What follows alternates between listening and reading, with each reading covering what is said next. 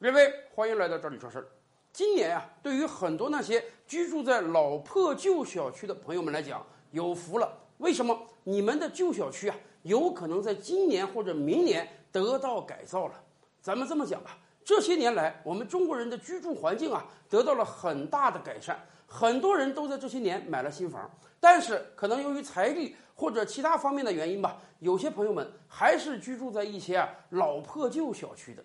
尤其是一些二零零零年以前建设的小区，这些小区吧，咱们这么讲，可能建设于上世纪七八十年代，那个时候的住房理念呢，跟咱们现在完全不一样。很多老破旧小区呢，缺少商业配套，缺少基础设施，有的小区根本就停不了车，有的小区七八层高的房子还没有电梯。说实话，生活在这里啊，是很痛苦的。咱们这么说吧，有很多朋友们啊，这些年来就盼着拆迁啊，一旦拆迁了，能获得一笔相当不菲的补偿，哪怕换个地方也能买一个比现在居住条件好得多的房子。但是咱们也清楚啊，前几年啊，棚户区改造、旧房改造，我们以拆迁为主。这个拆迁吧，确实能搅活当地的房地产市场，但是也使这个房价飙升到了普通人很难触及到的一个高位。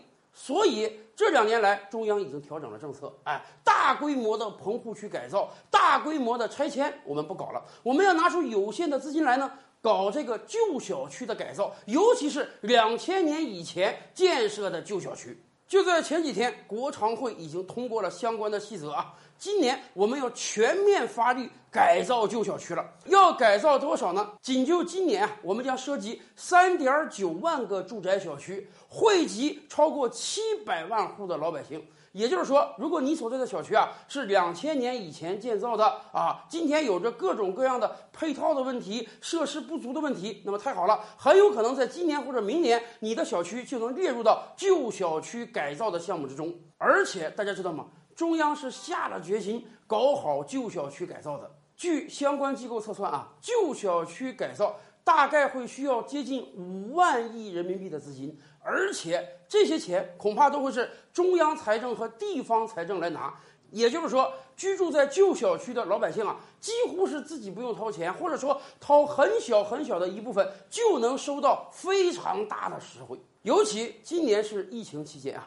全球各国的经济都深受疫情的打击，那么怎么办？如何在下半年尽快调整思路，把我们的经济搞上去？哎，加大基础设施建设就是一个路子。当年世界经济大萧条之后，罗斯福新政就是由国家来投资，投巨资建设基础设施，这样国家花一块钱，对于整个经济就能起到十块钱以上的推动作用，尤其是。这两年我们经常说啊，实体经济啊受打击很严重，很多人因此而下岗失业。那么好，国家这次对旧小区的巨额投入就能起到两个方面的好处：一方面，居住在旧小区的老百姓获得了实惠；另一方面，会有大量的企业入场来完成旧小区的改造，因此就会有很多人重新上岗就业。那么您所在的小区最近有没有开始旧小区改造呢？供水、供电、供暖、商业设施、基础设施的配套，甚至规划停车场、规划新装电梯呢？